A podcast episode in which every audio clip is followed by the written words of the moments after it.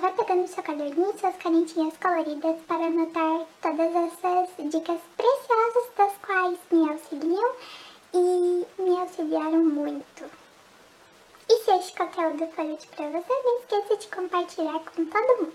Estude minuciosamente a teoria das cores e seus respectivos significados, para assim aplicar de maneira correta que seja coerente com o seu estilo fotográfico. As cores, elas apresentam um papel fundamental em nossos sentimentos. Da cor, ela é capaz de despertar inúmeros sentimentos e sensações a quem a vê.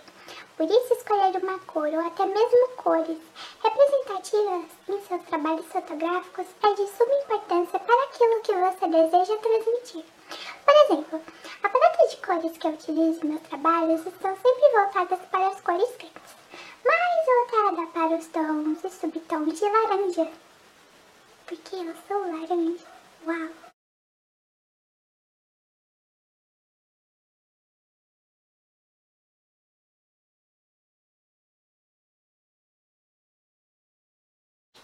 Portfólio voltado especialmente para a sua área. Por exemplo, se você produz trabalhos fotográficos na área gastronômica, crie um portfólio voltado para essa área. Insira neste portfólio os trabalhos que você considera mais importantes e que terão um grande destaque no meio de muitos. Um ótimo site para deixar os seus trabalhos hospedados é no Flickr. Flickr. Flickr. Gente, eu não sei falar esse nome até hoje. Flickr. Tá aparecendo aí na tela pra vocês o nome. Desculpa. E até mesmo o site Instagram também é ótimo pra você deixar os seus trabalhos fotográficos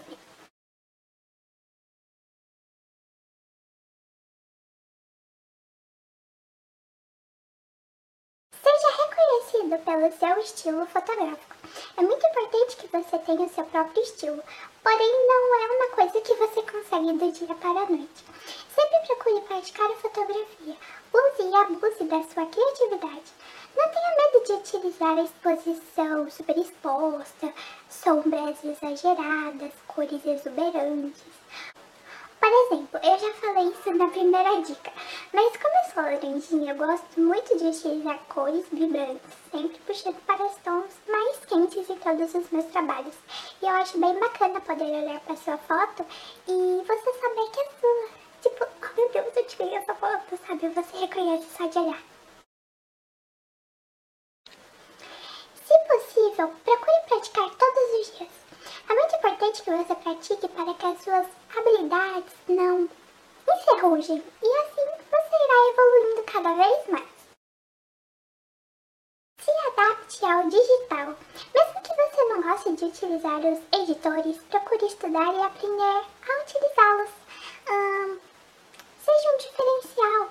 Hoje em dia tantos e tantos editores bons e que oferecem diversas ferramentas, como o Adobe Lightroom, o Adobe Photoshop, o GIMP e muitos outros. Eu particularmente não gosto de utilizar nem de fazer edições nas minhas fotografias. Porém, eu sempre estou assistindo vídeos, às vezes eu pego algumas fotografias e tento editá-las do GIMP, por mais que eu sempre apanhe. É, essa semana, vou contar pra vocês, eu aprendi a como colocar uma foto em de outra foto no GIMP. Eu demorei três horas mas eu consegui. Uau! Não faça trabalhos fotográficos de graça.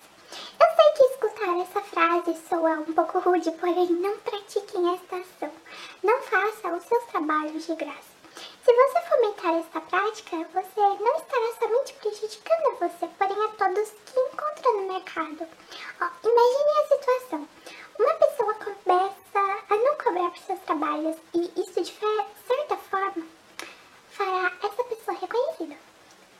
Pois muitas pessoas não veem a fotografia como um mercado formal, então para elas não tem sentido algum pagar por isso. Porém, essa ela acaba prejudicando, mesmo sem intenção, o trabalho de outro fotógrafo no mercado, pois esse cliente ele não irá pagar para esse fotógrafo, sendo que tem uma pessoa que faz de graça, não é mesmo? Dá pra entender? Tomara que sim. Mas é isso.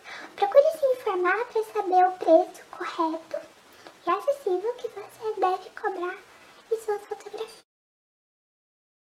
É isso, espero que vocês tenham gostado. Se você alguma outra dica para complementar essas informações, deixa abaixo nos comentários para ajudar outras pessoas, porque aqui somos uma grande comunidade da fotografia, tá bom?